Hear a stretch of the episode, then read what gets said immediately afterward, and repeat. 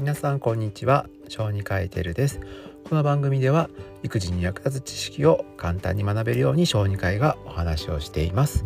今日はまた子供の睡眠についての続きになりますが今回は1歳から2歳までのアドバイスを皆さんにお届けしようと思います。この情報のもとはカナダの小児科学会が作っている、えー、Caring for Kids というサイトから紹介をしていこうと思います。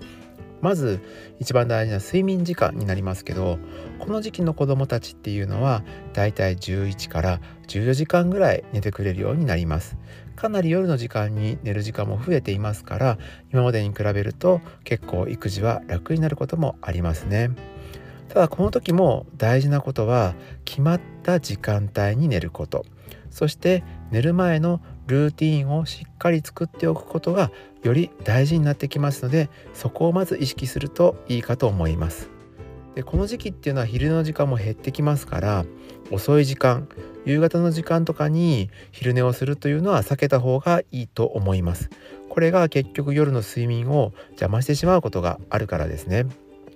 でさらに大事なことなんですけど寝る30分ぐらい前からだんだんと準備を進めていきましょう。例えば、えー、他の活動は終わらせたりとかでこうできるだけ活発な運動はやめていくとかあと寝る前のお話を聞かせるというような準備をしていくことがおすすめできます。でそうなってくると今度この年になるとですね結構こう反抗してくる抵抗してくる子供っていうのも結構いるんです。でそういうふうに子供が嫌がってきたらどうしようかなっていうことなんですけど、まあ、まずは怒らないことですね優しく対応しましょう怒って子供も泣くともうそれでもうすぐね眠るサイクルからずれてきちゃうのでまず「ああそうなのね眠たくないのねっていうような感じでまず受け入れてあげるといいと思います。でもその上ででもそろそろ寝ようか？っていうのをちょっとずつちょっとずつこう子供にですね植え付けていって寝る方向に行った方がいいんじゃないかなと思います。ポイントはやっぱりこう自分のですね考えとか親としての、ね、意識をしっかり持っておくことが大丈夫と思います。でこのだんだんってことは結構好きでうち使ってるんですけれど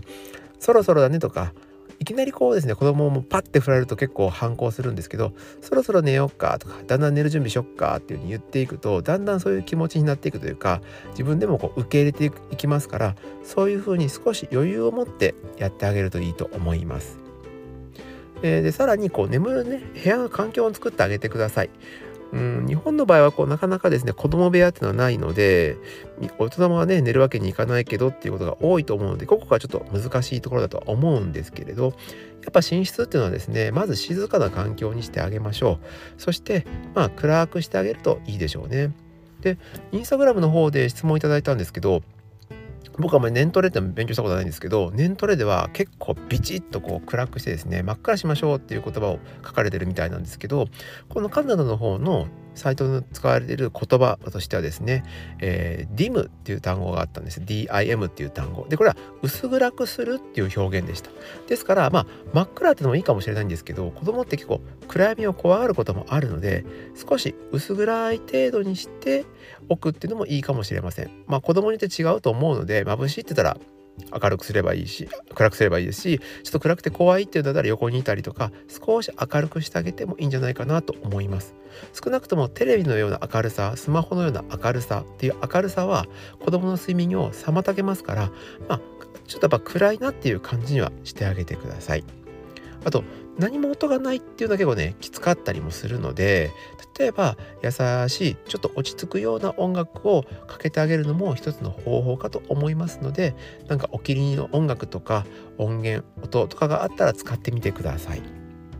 であと皆さんもね覚えてるかもしれないですけど例えばこの人形さんを抱いてたら寝れるとかいつもお気に入りの布団があってそれをこうなんか匂いがついてるのかずっと抱っこしてる子供っていますよね。こういう安心グッズっていうのは結構大事になるのでもしそういうのがあったり今までの環境でできてるんだったらそれも必ず準備をしてあげてほらここで寝ようねってしてあげるとより睡眠の導入にはいいのであのぜひやってみてください。これを使ったからって言って悪い効果ではないと思います。この時期っていうのはこういうものが必要な時期だと思うのでもしそういうのがあったら是非そういうのを積極的に使って眠る習慣の確立に動いてみてください。今回はこのように1歳から2歳までの間の睡眠のアドバイスについてお話をしてみました。今までも生まれてからそして1歳になる前など何回かお話をしていますので年齢が少し違うけど聞いてみたいなっていうことがあったらそちらの放送も聞いてみてください、えー、次回はこの2歳以降の話をしようと思いますのでもうちょっと年上のお子さんがいる方はそちらもぜひ参考にしてみてください。また明日お話ししようと思います。